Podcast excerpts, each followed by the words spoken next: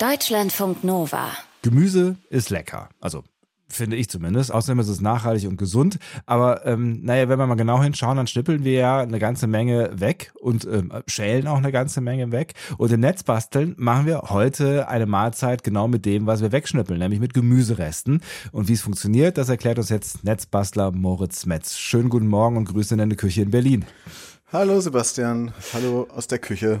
Also wir kochen heute Reste. Ähm, was, was brauchen wir denn für gute äh, Gemüsereste und was machen wir jetzt genau damit? Also es gibt ja verschiedenste Gemüsearten, mit denen man äh, da arbeiten kann. Wir arbeiten heute mit Möhren, Kohlrabi und Stangensellerie. Mhm. Und aus den Möhren, von denen nehmen wir die Blätter, ebenso vom Kohlrabi und machen daraus ein Pesto und auch noch ein bisschen mehr. Ähm, ich habe also gerade schon so ein Kohlrabi-Blatt geröstet mit bisschen Zucker. Oh.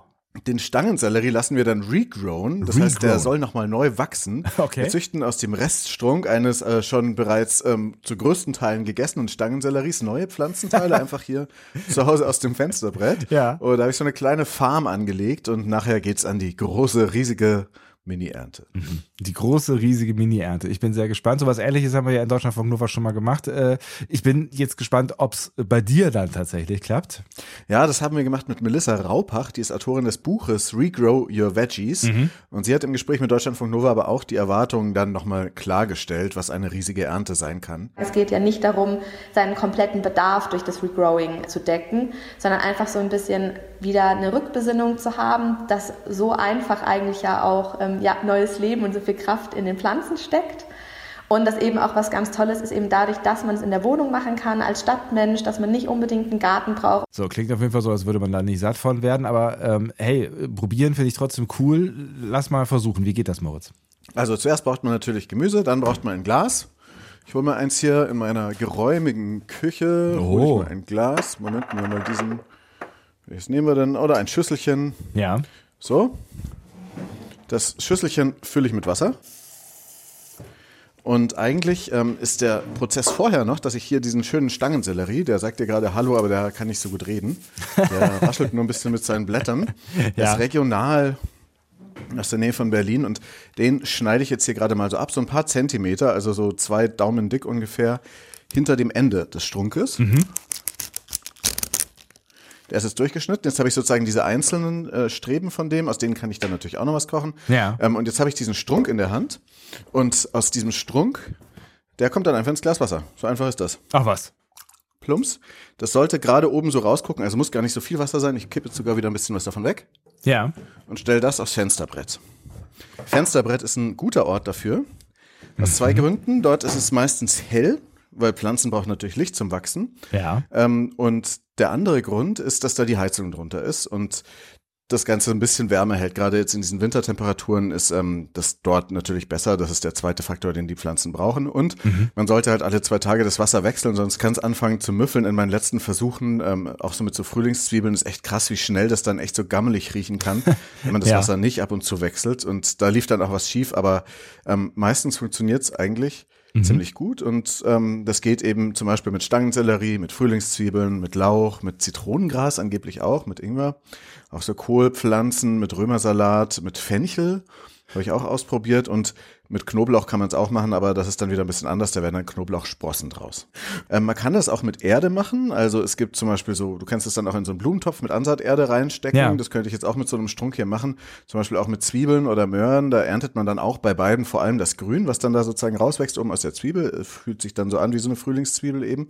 Was auch krass ist, du kannst das mit Ananas machen, das ist aber so ein bisschen ähm, gehobeneres Experiment, bisschen schwieriger. Und du kriegst dann am Ende nicht irgendwie eine fertige Ananas in deiner Küche auf dem Fensterbrett gezüchtet, aber du hast so eine sehr schöne Zimmerpflanze, die man auch vielleicht äh, als Geschenk verwenden kann. Aus dem Rest Ananas. Das Einfach irgendwie einpflanzen und ja, dann genau, kommt was aus dem raus. Strunk von der Ananas da oben, dann kann man da eine Ananas draus Geil. wachsen lassen oder halt diese grünen Blätter. Pommes geht nicht, wenn man die in die Erde steckt, ist ja logisch, aber mit rohen Kartoffeln geht was, ist aber ein bisschen schwieriger und dann hat man halt, das muss man in der Erde machen, da hat man dann nach einer Weile einfach viel mehr Kartoffeln Mhm. im Sack. Das ist aber ein ganz anderes Experiment, als wir jetzt hier heute machen. Aber jetzt mal äh, ehrlich so, unterm Strich. Also was kann man am Ende mit dem, was da so auf dem Fensterbrett äh, wächst, also mit so einem regrowing Gewächs wirklich kochen? Also ich würde sagen, das ist ein Experiment. Die Mengen sind schon eher gering, ne? Und mhm. ich muss aber auch sagen, das ist auch ein bisschen Fantum. Deswegen habe ich es auch angebaut, weil ich bin ja ein sehr großer Fan von Stangensellerie und ich könnte dir jetzt anbieten, ähm, einen Werbeblock zu machen, nur für Stangensellerie, weil das ist ja einfach ein äh, großartiges Gewächs. Also ich, ich sag mal so, wir sind ja hier im öffentlich-rechtlichen Rundfunk und der ist bekannterweise werbefrei, ne? deswegen frage ich jetzt mal ganz trocken und neutral, äh, was ist Stangensellerie denn so für ein Gemüse, Moritz? Ja, also das ist ein sehr gesundes Gemüse mit wenig Fett, wenig Kohlenhydraten, aber wahnsinnig viel Vitamin C und A, alles dabei. Es hat, finde ich, einen großartigen Gemüsegeschmack, wenn man das zum Beispiel so in Butter anbrät mhm. und äh, diese einzelnen Stücke schneidet, zum Beispiel auch so in italienischer Kost, das ist ja auch ein mediterranes Ding. Ne? Es geht aber auch gut, es hat einfach schon so eine gute Form. Ich könnte jetzt reinbeißen, aber ich muss ja noch sprechen für meinen Werbeblock. Es geht auch sehr gut als Löffel, allein schon wegen seiner Form, ja, wegen dieser tollen Streben, das die das hat. Ja für Dips oder Hummus oder Frischkäse kann man super gut sich äh, so einen Snack damit machen und es gleich mit dem Besteck dann aufessen. Der gilt als harntreibend und verdauungsfördernd. Er soll sogar die Libido fördern und oh. CO2-arm wächst er auch noch und der ist hier regional und ist jetzt den grünen Powerstick aus Brandenburg. ähm, Stangensellerie. Und äh, danke für diese Ode an die Stangensellerie. Sehr gerne. Ja. Ähm, wie, wie wächst er jetzt? Also wie sieht das jetzt bei dir aus? Ja, das verrate ich jetzt noch nicht, weil das ist der Cliffhanger hier. Aber es hat sich was getan. Die Stangensellerie als Cliffhanger. Im Netzbasteln hier in Deutschlandfunk Nova regrown wir Sellerie. Und wenn ihr euch das anschauen wollt, wie das funktioniert und was dabei rausgekommen ist, vielleicht gibt's ja schon so einen kleinen Spoiler. Fotos gibt's bei uns im Netz auf deutschlandfunknova.de. Und ähm, eigentlich, Moritz, weisen wir an dieser Stelle ja immer auf den Netzbastel Twitter-Account hin. Ähm, das mache ich jetzt nicht und das hat Gründe, weil der Netzbastel Twitter-Account ist gesperrt. Was passiert? Ja. ja, genau, da ist was Dummes passiert. Ich hatte bei Twitter, ne, diesem eigentlich erst sinkenden Schiff, ähm, das Geburtsdatum eingetragen. Eigentlich wollte ich sozusagen bei dem Account nur eintragen, wo wir jetzt auf Mastodon auch zu finden sein werden. Ja habe ich also das Geburtsdatum eingetragen, 26. Februar 2014. Da war die erste Netzbastelsendung. Und dann hat super schlau der Twitter-Algorithmus rausgefunden, dass diese Person Netzbasteln ja minderjährig ah. ist und gar kein Twitter nutzen darf. Und jetzt will das Ding tatsächlich meinen Sorgerechtsbescheid dafür haben. Also sozusagen ich, Moritz Metz, muss jetzt einen Sorgerechtsbescheid da schicken, einscannen an Twitter und meinen Personalausweis und so weiter, ähm, dass ich sozusagen Netzbasteln erlaube, wieder äh, einen Twitter-Account zu führen. Und ähm, ich habe da echt alles versucht, aber wie gesagt, das mit diesem Captain Musk ist das Ganze ein untergehendes Schiff, da antwortet keiner, beziehungsweise antwortet der dann nur immer, wenn ich denen eine Nachricht schicke, ja, schicken Sie den Sorgerechtsbescheid. Und naja, Geil. dann ist es vielleicht jetzt ein äh, Ende mit Schrecken, aber ich setze jetzt auf Instagram at Netzbasteln und auf Mastodon, da ist die Adresse netzbasteln at pixelfett.de. Mhm. Aber wenn jemand wieder einen Trick weiß, wie man bei Twitter das wieder herstellen kann, äh, vielleicht auch jemanden kennt, der oder die da noch arbeitet, let me know, moritz.netzbasteln.de ist die Mailadresse. Naja, so war das. Ein Twitter-Drama, Netzbasteln. Ich hoffe, wir sehen dich irgendwann mal wieder. Ich bin sehr gespannt, wenn ihr helfen könnt, dann äh, meldet euch doch gerne. Und fangen wir damit vielleicht doch mal an, Moritz, über ähm, das Regrown da hinaus. Welche Blätter ähm, würdest du essen? Welche Blätter kann man essen von Gemüseresten? Ja, es sind tatsächlich mehr, als ich auch dachte und wusste. Also Kohlrabi-Blätter kann man essen, Fenchelblätter, das wusste ich, die sind total lecker, die kann man ein bisschen so wie Kräuter so klein schneiden, schmecken fast wie Dill. Ja. Das Grünzeug von Fenchel, diese feinen äh, Nadelbaumartigen Dinger schon fast. Ja. Von Möhren kann man aber auch essen, von Brokkoli die Blätter und von Sellerie, äh, Radieschen auch, aber man sollte sich fernhalten von Rhabarberblättern, von Kartoffelblättern, von Tomatenblättern Bohnen und Gurkenblättern auch. Und, mhm. Aber mit den oberen kann man echt schon ziemlich viel anfangen. Ähm, wenn wir jetzt diese obere Gruppe mal nehmen, was könnte man denn damit machen? Also das mit dem Dillartigen Fenchel habe ich gerade schon gesagt. Man kann es auch einfach mitkochen, in der Suppe zum Beispiel oder kleinschneiden, bisschen so verwenden wie Spinat vielleicht. Ne? Mhm. Ähm, man kann aber auch Pesto daraus machen und das ist heute der Plan. Wir haben schon öfters mal Pesti gemacht im Netzbasteln. Ja. Ähm, und jetzt machen wir heute eines aus Möhrengrün und aus Kohlrabi-Blättern mhm. und vielleicht noch ein bisschen Stangensellerieblätter dazu. Ähm, dann lass doch mal anfangen. Was hast du jetzt da alles so vor dir und was machst du jetzt? Ich habe das Ganze schon garniert. Fotos gibt's wie gesagt, auf Instagram Netzbasteln und auf Mastodon netzbasteln at pixelfett.de und da ähm, habe ich eben jetzt hier Möhrengrün da war ich im Laden, habe einfach so Möhren gekauft und ja. dann das Grün oben abgeschnitten, ein bisschen gewaschen. Dann habe ich dazu eben das Stangenselleriegrün, aber das schmeckt, wenn man das so probiert, so ein bisschen bitter und ich weiß noch nicht genau, ob das vielleicht einfach schon zu groß gewachsen ist. Mm, Aber die Ode vorhin an den Stangensellerie, die ist, gilt natürlich trotzdem weiterhin. Natürlich. Ähm, und dann habe ich ja noch Kohlrabi-Blätter und die sind auch ganz lecker, wenn man die roh isst, auch schon gewaschen. Mhm. Mm, Gut ist natürlich immer, wenn man da Bioprodukte nimmt, die nicht so heftig gedüngt sind. Ja, klar. Mm. Und das würde ich jetzt mal hier in meiner Küche ähm, anfangen zu schneiden, so ein bisschen, bevor es dann später gehäckselt werden soll. Ähm, jetzt weiß ich zum Beispiel bei Möhren, äh, die haben ja eine Menge gute Eigenschaften, sollen gut sein äh, für die Augen wegen des Beta-Carotin oder wie auch immer. Äh, du wirst mich verbessern, wenn ich was Falsches sage. Aber ähm, wir sprechen ja gar nicht über die Möhren selbst, sondern über das Grün. Wie ist es denn damit? Hat das auch irgendwelche Vorzüge? Ja, natürlich. Also es hat viele sekundäre Pflanzenstoffe und da gibt es Studien, die sagen, das ist sehr gesund, antioxidativ, entzündungshemmend, äh, antibakteriell. Ähm, es soll aber auch äh, grünes Blattgemüse insgesamt die Gehirnleistung fördern und viele Nährstoffe drin, Eisen, Magnesium, Vitamin C, Vitamin K und so weiter. Also ganz tolles Zeug. Teilweise ist es sogar noch mehr. Nämlich bei ähm, einem anderen Produkt der Natur, das wir hier heute eben auch am Start haben. Äh, du schielst mit einem Auge auf die Kohlrabi oder wo, wo willst du hin? Jawohl, hier ist er. Der sagt jetzt auch Hallo, ich halte ihn mal ans Mikrofon. So, auch so ein Bio-Kohlrabi, ich glaube, der kommt aus Italien, da mache ich jetzt mal die Strünke ab. Und auf den kann ich auf jeden Fall auch einen Werbeblock singen, eine Ode. weil der Kohlrabi ist wirklich eine Superknolle, ja. Ähm, der hat wahnsinnig viel Vitamin C, viele Ballaststoffe, kaum Kalorien, viel Eisen, ist bekömmlicher als andere Kohlsorten, wo man viel pupsen muss und so weiter. Das hat der nicht. Der Kohlrabi ist einfach bekömmlicher. Der hat auch Senföle drin, die die Abwehrkräfte stärken bei einer Erkältung. Das ist so, dass die Knollen bei dem ja oberirdisch wachsen. Es geht also auch gut, den im Hochbeet anzupflanzen. Und ey, die bekannteste Sorte hat so einen genialen Namen schon. Ähm, Superschmelz. ja, und wie gesagt, Ja, aber ich, ich äh, Superschmelz Kohlrabi, aber auch die anderen, ey, das bin noch nicht fertig. Die haben wirklich noch. ein Vielfaches an Vitaminen und Minera- Mineralien in den Blättern als im Kohlrabi. Das heißt, es macht total Sinn, auch Kohlrabi-Blätter zu essen. Ähm, man sollte sie am besten nach dem Kauf gleich entfernen, weil die ziehen Flüssigkeit ähm, aus der Knolle sozusagen raus und dann kann man die im Salat verwenden oder eben zu Pesto verarbeiten oder andünsten. Ich habe da ja vorhin hier so eins angebraten Ja.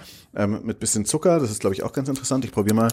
Mm, ähm, auf jeden Fall Kohlrabi, die Superknolle aus der Region. Probiere jetzt.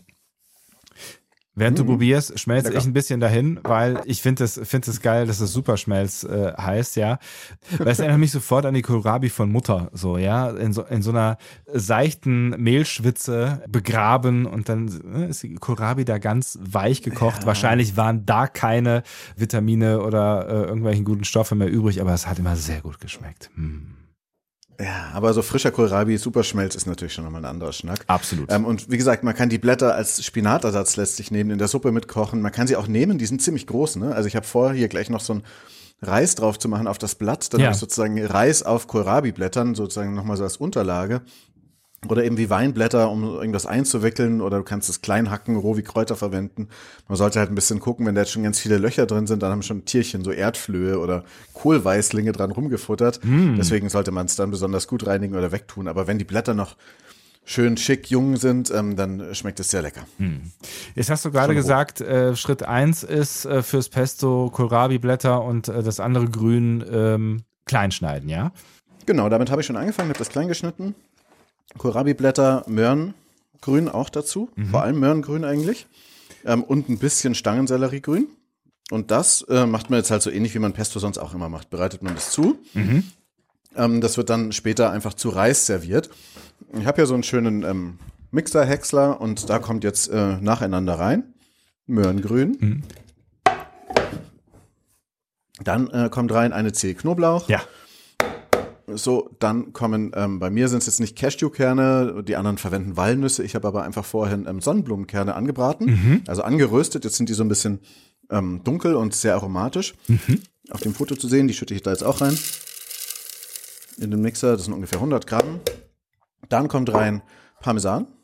Drei Esslöffel voll geriebener Parmesan. Natürlich. So, bisschen Salz, ähm, Zitronensaft und dann noch Sonnenblumenöl. Man kann auch Olivenöl nehmen ähm, oder Rapsöl, also was halt dann so schmeckt ähm, und was man gut findet. Und noch ein bisschen Pfeffer.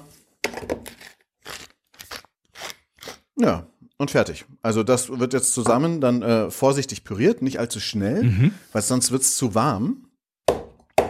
Ähm, und wenn es zu warm wird, dann ähm, schmeckt das Öl mitunter nicht mehr so wahnsinnig gut. So. Mhm. Jetzt ist alles drin. Und jetzt wird püriert und dann probiert. Also Pesto aus Möhrengrün, während äh, Moritz hier püriert und mixt. Ja, äh, weise ich euch darauf hin, dass wir das gleich probieren werden. Mein Gott, machst du einen Krach hier. Ähm, und dann schauen wir uns natürlich auch an. Sorry. Äh, nee, ist schon okay. Du, mach nur weiter. Und wenn ihr Fotos davon sehen wollt, dann äh, schaut doch mal bei uns im Netz vorbei, deutschlandfunknova.de und jetzt neu auf Mastodon at netzbasteln at pixelfed.de und auf Instagram at netzbasteln.